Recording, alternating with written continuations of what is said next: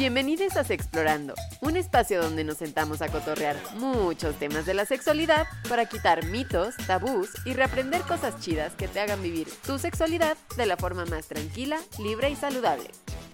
Yo soy Laudes Explora y te invito a explorar conmigo.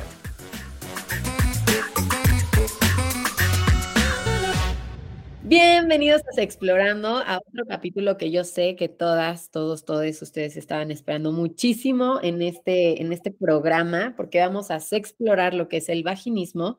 Y traje a una experta que no tienen ni idea, o sea, experta se queda poco con la persona que trajimos aquí, literalmente. Se llama Viviana Tobi, es psicóloga, sexóloga clínica, terapeuta corporal. Tiene una cuenta ahí en Instagram por si la quieren seguir que se llama arroba vaginismos y sexualidades y también acaba de publicar recientemente un libro que se llama Vaginismo, cómo superarlo. Así que, ¿cómo estás, Viviana? Hola, ¿cómo estás, Laura? Muy bien, muchas gracias. Muy contenta de tenerte aquí, oye. Bien. Súper, pues mira, empecemos. Em, aquí como la gente ya sabe, a mí me gusta empezar con una historia y creo que es una de las razones por las que las la mayoría de mis seguidoras me siguen. Eh, y es justamente porque yo creo que tuve vaginismo. Eh, ¿Y por qué te digo creo? Porque en el momento en el que me pasó, yo no tenía ni idea de qué me estaba pasando, ¿no? Yo antes sufrí un abuso sexual y como a los cuatro meses empecé a tener novio y con este novio empecé a tener una vida sexual. y lo que yo no sabía es que justamente, me, o sea, bueno, yo no sabía que el sexo no debería de doler, ¿no? Mínimo el penetrativo no debería de doler. Y conmigo me dolía, pero no era un dolor así de que, auchi, ¿no? Era un dolor de que gritaba, ¿no? O sea, yo decía, no, es que quítate, es que no me está gustando, es que qué me está pasando. Y, y fue todo un tema de dolor y un rollo. Y duré tres años con este novio y durante tres años sufrí claramente al final yo, yo decía, ay, es que ¿por qué quiere tener relaciones conmigo? Yo no quiero. Y cada vez que me decía, ay, vamos a hacer algo, yo decía, ay, qué hueva, ¿no? O sea, mi libido neta estaba, o mi deseo sexual estaba neta súper bajo. Y ya fue después de mucho tiempo que me encontré con una serie que se llama Sex Education, en la cual a una de, los, de, de, las personajes, pues sí, este, principales, le pasa lo que a mí me estaba pasando, ¿no? O sea, no, no, no tenía nombre, pero le estaba pasando eso. Ella decía, sí, quiero tener relaciones, quiero tener relaciones, y al momento de tenerlas, le dolió tanto que no pudo tener relaciones penetrativas mínimo. Y cuando fue con esta sexóloga, le dijo, lo que tú tienes se llama vaginismo. Y yo dije, ¡Ah!". y me fui corriendo a investigar y yo dije, es que creo que esto es lo que yo tenía, ¿no? Porque después de mi novio yo fui a terapia y casualmente después de la terapia, sin haber tratado eso después de la terapia, ya se, me quitó así como por arte de magia. Entonces yo dije, ¿qué onda? ¿No? Y empecé a investigar y realmente es un tema que muchas mujeres vivimos o muchas personas con vagina vivimos y no se habla del tema. Entonces, yo cuando vi que tú eras experta en, estas situaciones, yo dije, no es que yo la tengo que contactar y tenemos que ayudar a que miles de personas le pongan nombre a lo que realmente tienen, ¿no? Entonces, para empezar, literalmente pregunta básica, base, que creo que es clave para empezar esta historia, es ¿qué realmente es el vaginismo? Bueno, mira, con todo esto que nos estás contando, creo que podemos arrancar que es una situación que padecen aproximadamente un 5% de la población femenina y lo padece en silencio. Y ahí la importancia que tiene la difusión de esta dificultad. Y esta dificultad consiste en la contracción involuntaria de los músculos que rodean a la vagina ante cualquier intento de introducir algo en la vagina. ¿sí? Es una experiencia que se padece porque básicamente tiene repercusión en la vida sexual de una pareja, pero también para una mujer o una persona con vagina que tiene que atravesar un examen ginecológico o cualquier examen de salud intravaginal, también es un límite y una dificultad y un riesgo por no poderse hacer los controles necesarios. Entonces, esta, digamos, dificultad, que no quisiera ni siquiera llamar enfermedad, porque es una, eh, una problemática tan frecuente en las mujeres que obedece a tantas, vos nombraste una de las situaciones que pueden haber sido las causantes de tu experiencia con el vaginismo, pero hay tantas otras experiencias que marcan a veces una consecuencia en el vaginismo de una mujer. Por eso nosotros preferimos llamarla, y yo siempre prefiero decir vaginismos en plural, porque esta situación se expresa de diferente manera en cada mujer, porque no somos todas iguales, porque no hemos atravesado la misma historia, porque no hemos recibido la misma educación, porque no nos hemos encontrado con la misma persona, porque también es algo, digamos, relacional, es algo vincular. Es qué pasaría si de golpe esta persona se encontrase con otra que tuviera la oportunidad de ir atravesando progresivamente, una dilatación progresiva, ¿sí? De su interior vaginal, por ahí después no se transformaría en un vaginismo. Entonces, hay muchísimos factores que hacen que cada experiencia de vaginismo sea singular, sea única, irrepetible. Bueno, vos dirás, entonces, ¿cómo hacemos? ¿Hay acaso un método que pueda acceder a resolverlo para todas las mujeres? Y aquí es el arte, como a veces uno quiere decir, el arte de ayudar, de acompañar a alguien que está atravesando por algo así. Poder detectar en qué consiste la dificultad de esa particular mujer en esa particular situación y ofrecerle un método o un camino para resolverlo acorde a sus posibilidades y a su situación. A ver, yo tengo una manera de encarar el tratamiento, que si querés luego vamos a poder entrar un poco más en ese tema, que tiene la particularidad de, mm, digamos, asentarse en distintos pilares. Por un lado, la parte psicológica. Yo soy psicóloga, como nombraste, Laura. Entonces, nos es importante conocer todas las motivaciones, las dificultades, los antecedentes, la historia familiar. Perfecto. Ahora, yo supe y bien hace porque hace muchos años que ejerzo la profesión como psicóloga, no solamente sexóloga, sino como psicoterapeuta, que no basta con ir al psicólogo para poder resolver un vaginismo que se, ya se instaló en el cuerpo. Porque si bien tuvo o pudo haber tenido factores emocionales que lo determinaron, en algún momento ya está en el cuerpo. En algún momento ese cuerpo ya se contrajo. En algún momento se hace necesario un acceso y un abordaje corporal, porque no basta la palabra para disolver esa tensión y esa contracción refleja involuntaria que se produce.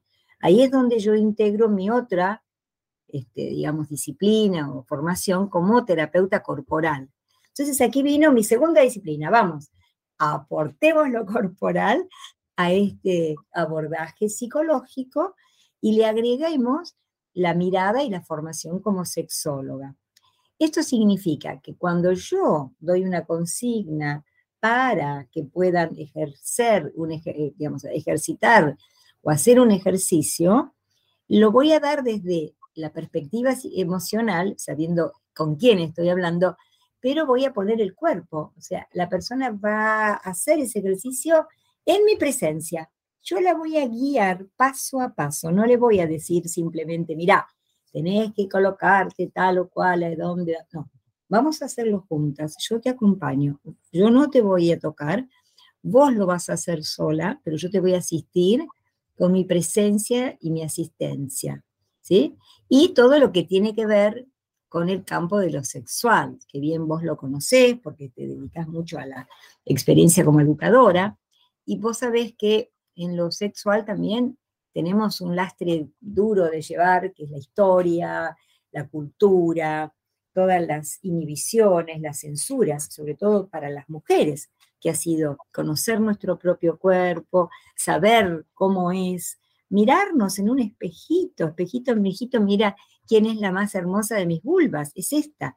De pronto, una mujer que no ha tenido una experiencia con su cuerpo sexualidad, o bien ha tenido, pero muy a regañadientas, con mucha censura, con mucha culpabilización, a veces religiosa, a veces por familias que tuvieron también una educación muy conservadora o muy cerrada, van generando una idea de que lo sexual es un tabú, es algo que no se puede abordar y que puede tener diferentes formas de expresarse.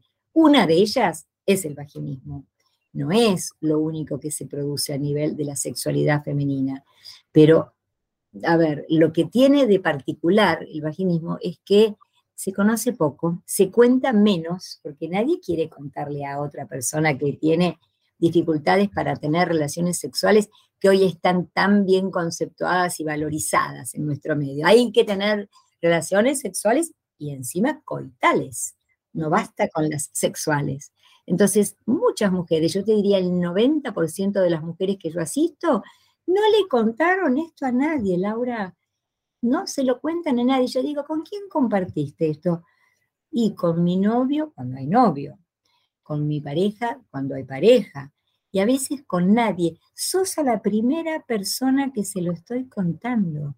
Imagínate, imagínate lo que es destrabar ese silencio, ¿sí? ese ocultamiento por lo vergonzante que ha sido para esa mujer a llevar esa situación, que a veces son personas jóvenes, 20 años, 25, 30, pero a veces 50 y 60, Laura. Imagínate lo que implica. Y por otro lado, imagínate lo que representa que en un promedio de ocho sesiones, esa persona que llevó y arrastró años en su vida tenga resuelto el problema. Es increíble. O sea, yo sinceramente todavía me sorprendo mujeres que no han podido resolver su vaginismo de pronto con un tratamiento que aborde todas estas circunstancias de manera simultánea, logren encontrarse con su propia sexualidad y aprender una forma de conectarse también con el interior de su vagina y poder así hacer algo que siempre les dejó con angustia, les trajo miedo, y poder de pronto, al poco tiempo, llamarme, escribirme y decir, ¿sabes que ya pude? Pensé que iba a ser tanto más difícil y doloroso, y no fue así. Con esta experiencia progresiva que tuvimos, pude lentamente y con también con la tranquilidad que recibí a lo largo del tratamiento, acercarme a esta experiencia coital sin el pánico que le había tenido durante toda mi vida. Entonces, bueno, a ver, yo tengo que decir y agradecer a todas estas mujeres porque me, gratifica mucho saber que formo parte de un, de un movimiento, si querés, de, en, el que la mujer se pueda otorgar el permiso ¿no? para poder este, conectarse con, su, con toda su potencia porque esto es una potencia que estaba anulada, que estaba escondida y que es de ella, yo no le di nada, era solamente que la necesitaba sacar afuera. Entonces es verdaderamente, bueno, es gratificante. Pero creo que lo que acabas de decir, o sea, absolutamente todo lo que acabas de decir, me resuena muchísimo y me hace todo el sentido del mundo. Número uno, y creo que siempre lo he dicho mínimo en mis redes, el cuerpo es sabio, o sea, el cuerpo te dice, el cuerpo tiene una forma misma de comunicarse hacia contigo mismo y, y nosotros tristemente no nos han enseñado bien cómo escucharlo, pero creo realmente que el tema del vaginismo es una forma del, del cuerpo para decirnos, hey, hay algo que se debe de tratar. Eh, eso no quiere decir que estás rota, eso no quiere decir que estás jodida, que eres alguien fuera de lo común. No, simplemente es el cuerpo diciéndote, hey, préstate tantita más atención, por favor, porque aquí hay algo que tenemos que resolver, ¿no? Entonces, eh, justamente si el cuerpo nos está avisando cosas, creo que lo más sabio de todo es prestarles atención. Ahora, creo que lo difícil en el tema del vaginismo es justamente con quién acudo, ¿no? Porque tú dices, bueno, pues es que, o sea, jamás en la vida, mínimo en mi caso, llegué a pensar que el vaginismo era un tema, eh, por ejemplo, que viene a raíz de lo que, de mi psicología, de mi psique, ¿no? Porque justo creo que el, aparte del vaginismo está como muy familiarizado o muy conectado con el tema del abuso o abuso sexual o abuso sexual infantil, etcétera. Pero justamente como tú dices, que me, que me, que me encantó, hay diferentes tipos de vaginismos, hay diferentes tipos de historias y no necesariamente significa que quizás fuiste abusada o no, sino que simplemente inconscientemente la sexualidad que te trajeron eh, entre tu familia, entre tus amigos, entre la escuela, pues se vuelve tan tabú que tú lo haces para atrás, para atrás, para atrás, de forma tan inconsciente que el cuerpo responde ante esa inconsciencia, ¿no? Exactamente. Así es, Laura, porque vos sabés que es muy común creer que el vaginismo siempre es el producto de una historia eh, traumática de abuso. Pero vos sabés que no es tan así. Hay muchas mujeres que han atravesado un abuso sexual de niñas, y esto ya lo sabemos lamentablemente que existe, pero no es la mayoría de los casos, por lo menos que me consultan. Y lo más curioso que a mí me sucedió es este, darme cuenta o descubrir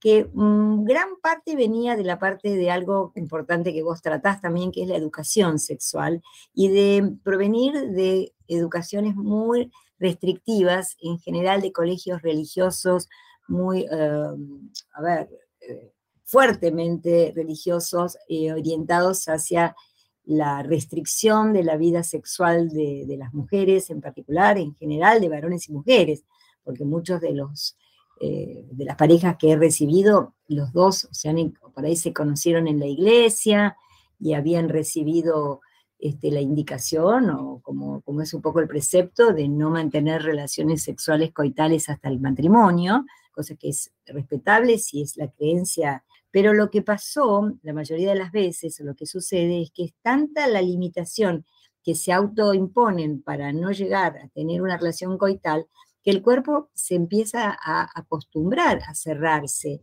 ante la, eh, el peligro o el riesgo de llegar a esa instancia. Entonces son tantos años a veces de noviazgo sin mantener relaciones coitales, por prohibición más que nada, que el cuerpo se queda como ya preparado, acostumbrado a cerrarse. Entonces, en el momento en que el permiso dado por una libreta nupcial, matrimonial, ya está dado, aún así, con libreta y todo, no hay manera de que ese cuerpo aprenda o se, se, informe o se entere de que ahora está permitido. Porque si durante tantos años estuvo prohibido y fue vivido con, como algo pecaminoso, aun cuando la mujer o la pareja dicen, ya sabemos que no es pecado, ya pudimos revisar nuestra situación, inclusive hemos hablado con un cura, hemos hablado con alguien, pero no lo logré porque ya mi cuerpo tiene un reflejo condicionado a cerrarse. Eso en relación a las relaciones prematrimoniales, pero hay otras también situaciones. Yo siempre pregunto, ¿qué colegio estuviste haciendo tu escolaridad primaria, secundaria, como aquí llamamos en Argentina, primaria, secundaria de niña? Y en la mayoría de los casos, Laura, no vas a creerme, formaron parte de escuelas religiosas, donde me dicen, no, no se dice que no, pero indirectamente siempre el mensaje que se les dio en el colegio como educación sexual es que tenían que tener mucho cuidado, que podían quedar embarazadas, que eh, tenían que sostener su virginidad, que no era este, honroso tener una vida sexual. Yo no estoy diciendo que todas las escuelas religiosas tengan esta línea, pero es muy frecuente que las mujeres que fueron asistidas, asistieron en, en escuelas este, muy, muy conservadoramente, ortodoxamente religiosas, tengan también después dificultades para encarar una vida sexual libre, gozosa, placentera. Luego hay otras tantas situaciones, ¿no? Malas praxis, digamos, a veces eh, intervenciones que son iatrogénicas de parte de profesionales, ginecólogos, psicólogos o de alguna otra profesión que tuvieron que intervenir en algún momento en la, genitalidad de la mujer, que dejaron un sentimiento de, intervención, de como de, a ver, abusivo sin haber sido abusivo, porque fue con fines terapéuticos, pero no con el cuidado y delicadeza que merecía que tuvieran, sobre todo en las primeras consultas con un ginecólogo, una ginecóloga, donde sinceramente a veces yo creo que han sido como los un poco causantes de lo que este, luego se, transforma en un síntoma tan desagradable, tan vergonzoso para una mujer como es no poder tener su genitalidad disponible para un vínculo sexual o para tener, en todo caso, una revisación o un examen ginecológico, ¿no? Entonces, hay muchas situaciones que van predisponiendo a que esto se produzca. Entonces, digamos, estoy tratándote de explicar distintas circunstancias, pero ¿cómo poder pensar que el vaginismo no es un, síntoma o una situación estrictamente sexual, ni estrictamente psicológica, ni estrictamente física, sino eh, de qué manera poder abordar la situación desde todos los ángulos. Y por sobre todo, con una escucha importante para que esa mujer que viene cargando con el peso y con la, preocupación a lo largo de los años, se sienta que tiene alguien que la puede comprender, que no la va a juzgar, con la que no se tiene que avergonzar. Y por sobre todo, sabiendo que no es la única persona que tiene esta dificultad, sino que la comparte lamentablemente con un montón de otras mujeres que padecen en silencio su situación. Híjole, es, es, todo un tema todo lo que me acabas de decir, justo porque hoy me siento tan identificada con todo. A ver, creo que primero justamente, o sea, el tema de, me encanta lo que dices que abordas este, esta situación que, que, que nosotras a veces podemos llegar a tener desde todos los ángulos, ¿no? Yo que doy un poco más sobre menstruación, me resonó mucho porque yo digo que la menstruación la tenemos que ver de forma holística, no es simplemente algo que nos sale sangre una vez al mes, sino que tiene que ver toda tu relación con ella desde la parte física, la parte psicológica y la parte social. Y creo, la verdad, que el vaginismo tiene cierto paralelismo con eso, que hay que ver, no solo hay que atender el por qué te duele en, cuestión física, sino también hay que irnos hacia atrás en la parte psicológica, en lo que esto nos hace sentir. Y aparte en la, en la, en la sociedad, en el sentido de qué fue lo que te enseñaron, cómo te lo enseñaron, etcétera. Y sí, en efecto, o sea, la educación sexual ha estado tan, tan, tan, tan jodida que creo que una de las razones o mínimo conmigo, que es lo que a mí me pasa, es que muchas mujeres o personas eh, con, con vulva llegan conmigo y me dicen, es que yo no sabía que el sexo penetrativo no debería de doler. Y yo les digo, es que no, no, no te debe de doler, no es normal que duela. Si duele, más bien tenemos que atendernos.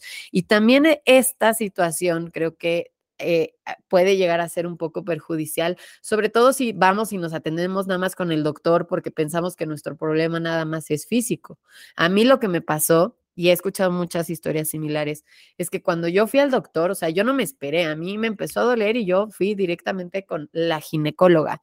Y la ginecóloga al principio me trató de meter este objeto, que no sé si en Argentina le dicen así, pero acá le decimos pato, que es como de estas cosas que en donde te las meten para levantar justamente la, la cavidad virtual de la vagina o los músculos de la vagina. Y a mí me dolía como no tienes una idea. Yo le dije, no, es que por favor no me metas esa cosa, pero, o sea, yo gritando del dolor y me dijo, bueno, te voy a meter la, el pato para niñas. Y aún así me dolió como su madre, o sea, como su madre, así como nunca me había dolido. Y, y, cuando me dijo, literalmente no me preguntó absolutamente nada, solo me dijo, ¿cuánto tiempo llevas teniendo relaciones sexuales? Y le dije, tres meses. Y me vio con una cara así de, ay, mi amor bonito, precioso, bebé, chiquita y me dijo, es que todavía tu imen eh, sigue, tu imen es muy resistente. Entonces, lo que tienes que hacer es aguantarte el dolor porque a nosotras las mujeres pues nos duele de naturaleza. Y yo me fui con esa maldita idea durante tres años, Viviana, y literalmente yo estaba diciendo, pues es que qué imen más resistente tendré yo, que llevo tres años teniendo relaciones sexuales y no se me chingadas madres rompen, ¿no? Y al final del día, justamente dándome de topes con pared fue cuando me di cuenta que realmente no es así. Entonces, estuve tres años y como tú dices, ¿no? O sea, una al final del día quiere tener relaciones Em, digamos, como te lo venden en, en, la industria, ¿no? Todo el mundo dice, wow, sí, tengan relaciones y lo único que se puede tener son relaciones penetrativas. Y tú hablas con tus amigas y tus amigas te dicen, no, wow, acabo de tener el mejor sexo de mi vida penetrativo, wow, increíble. Y tú te sientes aquí un bicho raro en donde ni siquiera, o sea, en donde de verdad ni puedes decir qué rico porque está horrible el dolor y piensas que así eres y que así naciste y te vas con una idea pésima, ¿no? Entonces, creo que abordar el tema del vaginismo desde un sentido de, hey, no eres rara, no estás mal, Simplemente tenemos que identificar por qué se te está dando y hay solución, como tú dices, tanto en ocho sesiones o con las sesiones que tiene que haber, me da igual, pero tiene solución para que tú puedas ser mamá si quieres ser mamá, para que tú puedas tener relaciones penetrativas con placer si es que quieres tenerlas, etcétera, y verla desde esta parte holística es muchísimo más inteligente, sano y pues sí, sanador Más allá de solo decir, ay, me duele, voy a ir al doctor, porque quizás el doctor también te puede perjudicar en estos casos, ¿no? Sí, es lo que yo te comentaba, que a veces la intervención ginecológica no termina resultando buena y a veces es iatrogénica, genera todavía más dificultades. Entonces hay que estar muy seguro cuando se hace una consulta si son médicos o médicas ginecólogas que tienen una formación en sexología, que han manejado, y sino que puedan decir, mira, de esto yo no conozco, voy a hacer la derivación a tal o cual profesional que se ocupa de esta temática. Y me callo la boca y no genero aún más problemas de lo que la persona ya trae con su inquietud cuando hace la consulta, como lo que vos acabas de comentar. O sea, te hizo perder otros tres años con dolor, que de todas voy a aprovechar a mencionar, porque lo que vos estás mencionando tiene relación con el vaginismo, pero no es lo mismo, pero una cosa a veces deriva en la otra. Esto del dolor en la penetración se llama, como bien dijiste antes, dispareunia. Es la eh, experiencia dolorosa que se tiene al introducir algo en la vagina. ¿Qué pasa? Si a vos te ha dolido, lo que hace el cuerpo, como bien decís, que es bien sabio, va a contraerse para evitar que le siga doliendo, para expulsar eso que le generó el dolor, entonces se contrae y eso va a terminar produciendo un vaginismo. Imaginemos un tema que a alguien le está doliendo por otro motivo, porque tiene alguna, bueno, alguna lesión o alguna situación en sus paredes vaginales, producto de alguna infección que ha tenido en algún momento, y entonces no es que tenga vaginismo, pero si le va a introducir algo, le va a ardear o le va a doler. Entonces, ¿qué va a hacer esa mujer? Inmediatamente va a cerrar los músculos y va a pedir o tratando de rechazar eso que ingresa. Ahora, si lo va a hacer varias veces, esos músculos se entrenan para contraerse y ahí se forma el vaginismo. ¿sí? O sea, muchas veces, no siempre, ¿eh? para veces ya hay vaginismo sin la sensación del dolor. Hay contracción por la contracción misma. Por eso no, no hay que ver que todo el mundo atraviesa la misma situación, pero la dispabreunia también puede llegar después a ocasionar un vaginismo, ¿sí? Y a su vez, el vaginismo también va generando dispareunia, dolor. Y hay vaginismo sin dolor. Hay chicas que dicen, no, yo lo que tengo es miedo, a mí no me duele, pero se me cierra y no lo logro. Tienen como un reflejo condicionado, aunque no estén sintiendo un dolor cuando algo ingresa en la vagina. Entonces, lo primero es saber de qué se trata, de qué tipo de vaginismo estamos hablando. Generar entonces esa disponibilidad en la persona para que pueda ir ella misma experimentando qué es lo que sí puede, hasta dónde puede llegar, qué es lo que no la va a violentar de lo que yo le voy a proponer. Y vamos muy, muy de manera progresiva.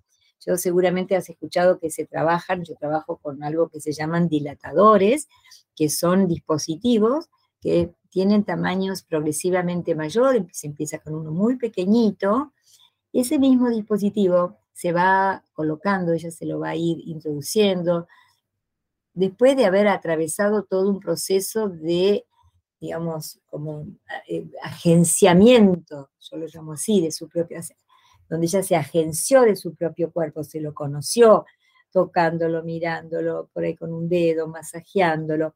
Recién después viene la etapa de los dilatadores, y una vez que ya se ha logrado colocar todos los dilatadores, y luego de eso aprendemos a pasar del dilatador a la posibilidad para quienes lo desean de tener una posible penetración o si no tiene ninguna intención, porque no es su interés, tener una relación sexual coital, va a quedar dispuesta con toda la habilitación para poder pasar por un examen ginecológico a esto que tú llamas pato, que es el espéculo, es el espéculo como el nombre técnico que se usa, y que también a muchas mujeres les produce mucho temor y también dolor cuando no están entrenadas. Y hasta poder colocarse si quieren un tampón o eventualmente la copita menstrual, cualquier otro objeto que quieran y puedan introducirse intravaginalmente. Entonces, la idea es hacer un proceso en el cual primero es el reconocimiento y la conciencia de su cuerpo genitalidad, con la historia psicosexual que eso implica. Después empezamos a trabajar con los dilatadores progresivamente para poder pasar después a lo que se esté buscando con el tratamiento. ¿Qué te dice un psicoterapeuta, un psicólogo tradicional? Primero resolve tu autoestima o tus problemas familiares o tus problemas con lo que sea, y después recién vas a poder resolver el vaginismo. Entonces las mujeres que vienen después de muchos años de terapia me dicen, mira, a mí me vino bien lo del psicólogo o la psicóloga, no es que no me sirvió, resolví otras tantas cosas, pero este tema no lo pude resolver con ese medio. Yo no digo que no haya factores emocionales que hayan intervenido, ¿entendés? Pero cuando ya se instaló el síntoma, cuando ya está, hay que, hay que atenderlo de una manera también física, somática, si querés, porque lo somático es más que lo físico, abarca todo. ¿Vos sabés qué me ha pasado? Y sigo porque una cosa me diga con otras mujeres que me dicen, mira, yo voy al psicólogo, pero no le dije que estoy haciendo este tratamiento con vos, porque una vez cuando se lo conté me dijo, ni se te ocurra, porque primero tenés que resolver tu conflicto con tu mamá, con esto, con tu papá. Este, hasta una mujer que recuerdo que estaba con un dilatador en la mano en la, en la consulta conmigo, en la posición como para hacer la inserción, y se puso a llorar con el dilatador en la mano y me dijo, hasta que yo no resuelva el problema que tengo con mi papá y no lo pueda ver porque hace mucho se fue de casa, nunca voy a poder colocarme esto. Yo le dije, mirá, vamos a ir viendo de a poquito. ¿Qué pasó? A las pocas semanas se había colocado, le digo, ¿resolviste? ¿Ya te encontraste con tu papá? no, no, pero ya ahora voy a, me siento más segura, voy a encarar una búsqueda porque lo tengo que encontrar, no sé dónde está. A ver, entonces, no es que estoy en contra de mis colegas psicólogos, pero ojo, tenemos que trabajar en equipo. Por un lado, esta mujer le tenía que ocultar a su psicólogo que venía a hacer el tratamiento conmigo, porque si no, eh, no podía, no podía avanzar con el psicólogo o psicóloga. Entonces digo, bueno, ahora comentale a tu terapeuta que esta experiencia te sirvió para que también se produzca un conocimiento en el equipo de los profesionales. Tenemos que trabajar en comunicación. Yo digo, seguí con tu tratamiento en psicología. Yo no digo que no sigas, aunque yo sea psicóloga. Yo voy a abordar otro aspecto. Eso no lo abandones. Vamos a ver cómo te podés ayudar desde distintos ángulos, ¿sabes? Es como que hay algo también con el ginecólogo. Ginecólogo tienen que saber, los ginecólogos no saben qué hacer, no tienen formación en este campo, pero los ginecólogos están más inquietos en resolver muchas veces una enfermedad, un virus, una bacteria, esto es otra cosa, pero es tan necesario para una mujer que no considero que lo tengan que resolver ellos en la consulta que tienen a veces de 15, 20 minutos o media hora, pero sí que puedan derivar a quienes corresponden, que sepamos trabajar en este campo, el campo de la sexología clínica, en la somatoterapia, ¿sí? y con esta integración de todos los aspectos algo más que yo quiero decirte y contarte que a mí me llena de alegría, que voy a, no quiero perdérmelo de contar, que es la participación del grupo, de la comunidad de mujeres con vaginismo. ¿Sabes? El hecho de que hay nosotros, a todas las personas que se, bueno, se acercan a mí y empiezan el tratamiento, las invito a todas las que quieran a compartir un grupo de WhatsApp. Hoy somos más de 110 en el grupo que escriben tanto durante el tratamiento de cómo lo van llevando, o cuando lo resolvieron, cómo lo resolvieron, o algunas por ahí que se colgaron y lo dejaron por la mitad y cuando otra dice, no, pero no, no te pierdas porque te va a servir, mira, respira más, hace más ejercicio de respiración. Otra le pregunta, ¿alguna le pasó que este, el lubricante fulano le molestó? Y entonces, bueno, se generan un intercambio, Laura, que vos no sabés qué útil que termina resultando. Primero porque por primera vez se enteran de que hay otras mujeres que están en la misma que ellas, que ellos ya te dan, estoy hablando de mujeres de diferentes países, ¿eh? Argentina, he tenido bastantes mujeres atendiendo en, México, en España, en Holanda. A ver, eh, por suerte las redes nos están facilitando la atención y aunque parezca raro, yo hago una atención práctica vía internet. Y hoy tengo muchas mujeres que pueden relatar, y de hecho en nuestro Instagram, donde la parte de testimonios, vas a leer la cantidad de mujeres que hicieron el tratamiento que no las conozco personalmente y resolvieron el asunto solas, con la ayuda, con mi ayuda, con la cámara, con mucha, mucha, mucha, esto hay que decirlo, ejercitación en sus casas de una semana a la siguiente. Me encanta, me encanta absolutamente todo lo que dices, todo el proceso. Creo que hay una palabra clave que dijiste en, en, en todo esto que fue justamente como que sentirse libres, sentirse liberadas. Creo seriamente que como tú dices, eh, este, o sea, tratar el vaginismo es un proceso y es un proceso, como ya habíamos dicho, holístico. Es un proceso en donde tienes que trabajar paciencia, tienes que trabajar mente, tienes que trabajar cuerpo para liberarte y liberarte, ojo, la gente que nos escucha, o sea, siempre lo digo, esto no significa que entonces ya vas a tener 30 parejas sexuales y todos los días vas a tener la penetración de tu vida y vas a hacer, a ver, los extremos, eh, cualquier lado por a donde nos vayamos es, eh, es, es, difícil, es este complicado, es eh, un terreno peligroso. Si tú quieres tener 30 parejas después de esto, chingón, hazlo, ¿no?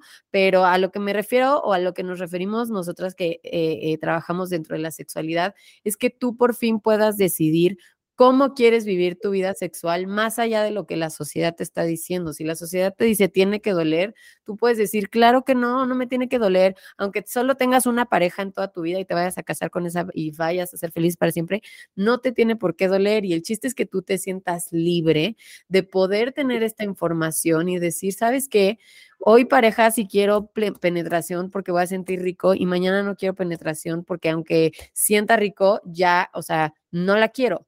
Esa es la, eh, cuando decimos libertad, hablamos eso, es el poder de decidir, el poder de dejar atrás todo lo que nos toda la mierda que nos llenaron encima para justamente llegar a resultados como el vaginismo, de decir, puta madre, eh, mm, o sea, me siento tan castigada con mi sexualidad que por naturaleza literalmente mis paredes vaginales se cerraron, ¿no? Entonces, a eso nos llamamos con libertad. Y a, a raíz de este proceso, sí puede ser un proceso largo, lleno de paciencia, quizás vas a llorar, quizás te vas a frustrar porque un día no te salió el dilatador o un día te enojaste con tu papá y ta, ta, ta, ta, ta, pero es más bien acercarse a intentarlo. Quizás los dilatadores pueden llegar a ser un poco más, este, mm, abrumadores al principio. Supongo que no tienes que empezar desde sesión uno, ¿no, Viviana, con los dilatadores? Quisiera pensar claro, Claro, claro, por eso te decía que las primeras sesiones son preparatorias, y vamos conversando y a veces es simplemente acercárselo con un dedo, con el masaje, y vamos llevándolo muy progresivamente en el tiempo que cada mujer lo necesita. Mira, a mí me sorprendió porque vinieron las vacaciones, entonces yo me vi a una persona este, en una entrevista virtual, ella vio que yo tenía mi libro, yo digo, mira, ahora yo por un mes no voy a estar en, en el consultorio. Ella leyó el libro, hizo las prácticas, volvió y a las tres sesiones siguientes, con tres sesiones siguientes, terminó y resolvió su problema. Lo fue haciendo progresivo. El libro tiene una guía para poder superar el vaginismo para las personas que, bueno, de pronto no pueden asistir. Y es una ayuda, no es lo mismo que venir personalmente o virtualmente, pero te da una primera pauta. Y lo sorprendente es que esto sucedió en noviembre. Eh, después sucedió que ella hace la práctica y ahora en enero me escribe hace unos poquitos días que quedó embarazada. A ver, estaba una situación que vos decís esto, pero a ver, es un nivel de concreción muy, muy rápida. Lo traigo porque así como esa persona tuvo ese tiempo, habrá otras que le lleva meses, ¿sí? Y más de estas ocho sesiones promedio de las que yo hablo. Y cada una tiene su propio tiempo y es a respetar. Nadie tiene que sentirse autoexigida a terminar. Muchas veces se cree que estas cosas son por años que se hace terapia y que se sepa que en líneas generales, el tratamiento es muy específico, es breve y focalizado. Por eso que tiene también un éxito terapéutico alto y enfocado de este modo, bueno, se puede, nunca se puede garantizar, pero es muy probable que en pocas sesiones lo cierren. Y insisto, con las diferencias que pueda tener cada mujer en relación a esta situación y el contexto y las posibilidades de práctica que haya, ¿no? Creo que algo súper importante y que también ayuda en estos pasos, como tú dices, es saber a quién dirigirse, ¿no? Si solo es un doctor, quizás no lo vaya a tratar de forma holística, es mejor justamente gente especializada. Yo me gustaría pensar que todas las sexólogas, que son justamente psicólogas especializadas en sexualidad, eh, aunque tratan únicamente algunas, eh, el tema nada más como de la psique, también tienen como sus eh, conexiones con eh, doctoras, doctores, ginecólogas, ginecólogos, ginecólogas, en donde también pueden tratar la parte física. A mí me encantas tú, Viviana, porque tú literalmente eh, entras en todo este aspecto y estás tan especializada en esto que de verdad creo que tendrías las respuestas a muchas preguntas que, que nuestras escuchas tienen. Viviana, ahora sí, última pregunta. ¿Qué le recomendarías a alguien que tiene miedo de iniciar un proceso como este eh, para, que, para que se libere de ese miedo que tiene detrás? Bueno, lo primero es establecer una comunicación con el terapeuta, en este caso yo o la terapeuta, eh, yo primero que nada les invito a que tengamos una conversación en la que no va a haber todavía ejercitación, con lo cual va a despejar toda la, este, el, temor a que va a venir y le van a hacer algo y le va a doler.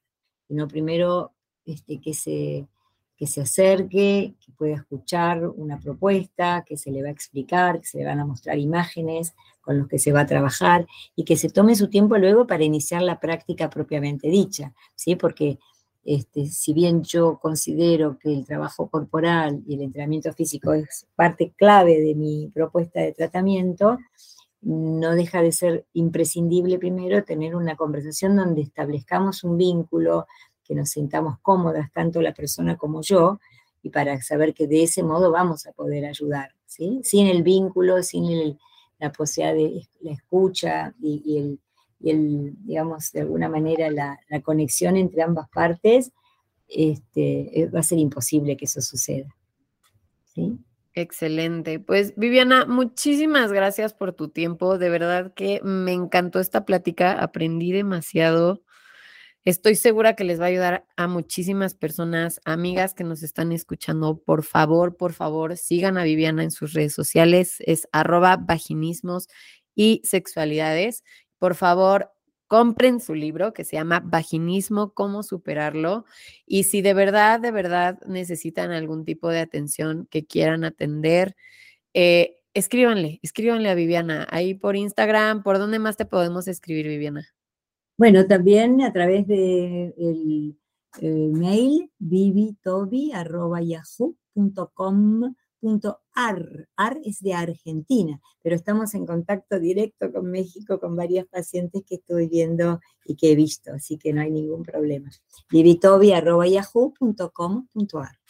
Ay, muchísimas gracias, Viviana. De verdad que 10 de 10 con esta plática. Eh, y pues nada, escúchenos en nuestro siguiente capítulo de podcast. Espero que este les haya servido mucho. Si quieren una parte 2, que estoy casi segura que lo van a querer, escríbanme en mis redes sociales. Y pues nada, muchísimas gracias, Viviana. Gracias a vos, Laura, por esta invitación. Súper. Bye. Bye.